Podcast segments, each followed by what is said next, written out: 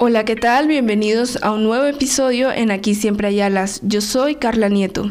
El próximo domingo se celebra el Día del Amor y la Amistad. La verdad es que nunca he sido una persona ni de muchos amores ni de muchas amistades y a medida que he crecido, supongo que me he vuelto un poco más selectiva.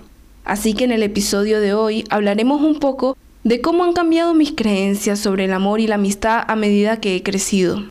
Ojalá y en mi adolescencia hubiera entendido que la amistad no se trata de números, sino de calidad, y que a veces hay que soltar personas que no nos aportan nada, y que no todo el que se dice llamar amigo realmente lo es, porque si pudiera volver al pasado me diría, querida yo del pasado, déjame recordarte la vez que perdiste a aquellas amigas, porque creíste que te habían dado la peor traición del mundo.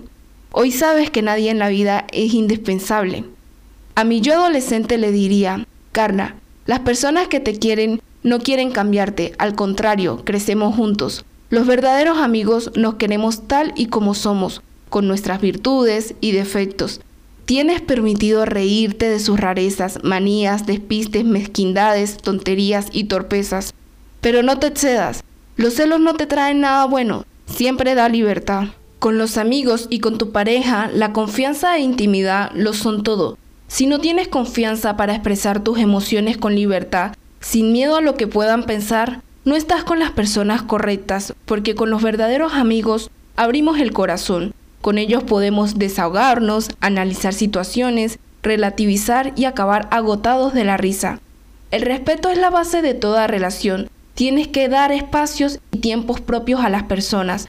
Carla, la amistad que perdura en el tiempo generalmente es un amor correspondido sin excesivos desequilibrios, como en las parejas. Los amigos y amigas, aunque no se vean todos los días, siempre se quieren. Su amor no depende de los kilómetros que los separan, o los días o meses que pasan sin verse. No hay adulterio ni mentiras, porque no se exige exclusividad. Las personas que se creen superiores a ti no son amigos de verdad. En la amistad no existe jerarquía. En el camino de la amistad, lo normal es no anular a otra persona para poder dominarla, sino que nos relacionemos desde la horizontalidad. Reconocemos a la otra persona y nos tratamos de tú a tú. Con los amigos tejemos redes de ayuda mutua y vamos allá donde nos necesiten, para apoyar, para celebrar o para compartir, sin esperar nada a cambio.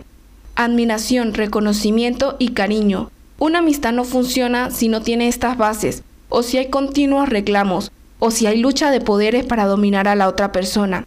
La amistad se va conformando en torno a la admiración que sentimos por la otra persona, a nuestra capacidad para solidarizarnos con los problemas del otro, a la creación de momentos especiales, recuerdos bonitos, experiencias y aprendizajes compartidos, y muchas dosis de reconocimiento mutuo. Supongo que la mayoría de personas pasamos por situaciones similares. A medida que vamos creciendo, vamos dejando atrás a personas que ya no están en la misma etapa o en los mismos tiempos que nosotros, o porque simplemente ya no nos aportan nada.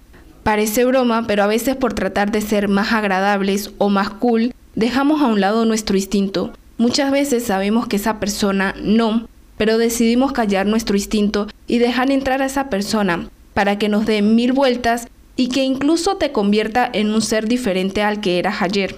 Es dañino y lo sabes, sin embargo decides quedarte en un círculo que te corta las alas, que te desmenuza el alma a cambio de ratitos de felicidad. Pasa tanto en las amistades como en los amores. Decir adiós a alguien que tenemos idealizado es difícil, pero es mucho más difícil decir adiós a una persona con la que sientes que tienes muchas cosas pendientes, y que te lo digo yo. Sabemos que cada uno de nosotros no somos más que breves pasajeros en este mundo caprichoso, maravilloso y a instantes terriblemente cruel. Todo lo que dábamos por sentado puede caerse en un chasquido de dedos, pero el tener que dar un adiós a una persona amada es algo para lo que nadie te prepara. Es como perder la mitad de uno mismo y quedar huérfano. En el momento en que avanzas porque la vida sigue para ti, avanzas sabiendo que no van a haber más llamadas, más cenas, más escapadas, más cafés. No van a haber más libros para compartir, películas que comentar y problemas para desahogarte entre risas y lágrimas. Supongo que la vida a base de estas pruebas te enseña del amor y del desapego. Te muestra cómo las versiones de uno mismo se forman en las distintas etapas que vamos viviendo a lo largo de nuestro crecimiento evolutivo. Son las etapas de las cuales no se puede retroceder. No podemos volver a ser aquella niña que fuimos, ni esa chica adolescente. Es decir, no podemos modificar el pasado. Volver atrás en el tiempo no es una posibilidad. Sin embargo, el pasado es una forma de aprender, de adquirir cierta sabiduría que nos ayudará en el presente. Mi yo del pasado forma parte de mi yo del presente y de mi yo del futuro. Como dice Jorge Dresler, cada cual por su camino que igual va a aprender de viejo. Supongo que si me hubieran dicho a mis 16 años que a los 27 iba a estar felizmente casada, me hubiera burlado un poco, incluso en ese entonces cuando tenía, entre comillas, una pareja. Pero para llegar a este punto tuve que aprender que el amor no es atarte a una persona, no es dejar de hacer las cosas que quieres por otra persona. El amor no es estar con una persona por comodidad, aunque lleves muchos años con esa persona, aunque su familia sea ya como la tuya propia, aunque tengáis amigos en común, da igual, los años que pasan no vuelven, no dejes que pase el tiempo estando al lado de una persona a la que realmente no quieres. El amor no es vivir por y para otra persona. Dale a tu vida la importancia que merece. El amor no hace que te sientas demotivado, el amor no te intenta cambiar. Tampoco es amor dudar y desconfiar de tu pareja. El amor no te hace ser insegura. Si no eres feliz, definitivamente no es amor. Amar nunca será sinónimo de resignarse, conformarse o permitir que alguien alimente su ego a costa de robar tu energía. Todos somos diferentes y tenemos que trabajar diversas áreas de nuestro desarrollo personal. Sin embargo, quien te ama de verdad no permitirá que sus tareas pendientes destruyan tu autoestima ni tu felicidad.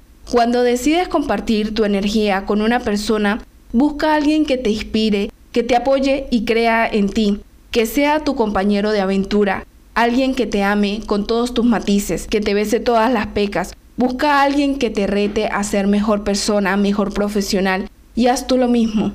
El verdadero amor no proyectará sus frustraciones y miedos en el otro. No actuará de forma impulsiva, dañina y egoísta, aprovechando el amor incondicional que el otro le profesa. Por el contrario, se esforzará en mejorar cada día, en convertirse en la versión más positiva de sí mismo, para compartirla contigo. No pienses en el amor como un sentimiento, sino como acciones conscientes, una relación basada en el amor, ya sea de pareja o de amistad, o el amor que sea, si es correspondido puede durar años. Sin embargo, para mantener y conservar el amor sano es importante cuidarlo día a día y evitar que se desgaste o se convierta en un amor tóxico dependiente. Dios ha sido bueno conmigo, me ha alejado de personas que no me aportan nada constructivo a mi vida y ha puesto en mi camino personas maravillosas. Me ha derrumbado mis creencias erradas y me ha enseñado a construir bases sólidas. Y sí, puede que si cuentas mis verdaderos amigos, con una mano te sobren deditos, pero la calidad siempre, siempre es mejor que la cantidad. Así que feliz día del amor y la amistad para todas esas amistades que se estancaron y no prosperaron, a todos los amores que se marchitaron, Gracias por todo lo aprendido, lo bailado no nos lo quitará nadie. Pero más feliz día del amor y la amistad a todos mis amigos terrenales y a los ángeles que me cuidan, que sin nombrarlos saben perfectamente quiénes son. Feliz día del amor y la amistad a mi esposo, compañero de vida, mejor amigo, el que se despierta a hacerme cafecito todas las mañanas, el que siempre tiene palabras de aliento, de motivación, la persona más paciente del universo, el que siempre cree en mí incluso cuando yo misma no creo, el que siempre está dispuesto a ayudarme, al que ha pedaleado esta bicicleta llamada vida, muchas veces por los dos. Gracias por siempre darme alas y pintarme el mejor paisaje. Ser tu compañera de vida es un placer. Supongo que si pudiera escribir una carta a mi yo del pasado, no lo haría porque son todas las experiencias, las buenas y las malas, las que me han traído a este punto junto a estas personas. Espero que pasen un feliz día del amor y la amistad. No importa lo que hagan, no importa el plan, lo importante siempre, siempre son las personas con las que estás rodeado. Espero que este episodio haya sido de su agrado. Gracias por todo el apoyo que me han enviado. Hasta el próximo martes.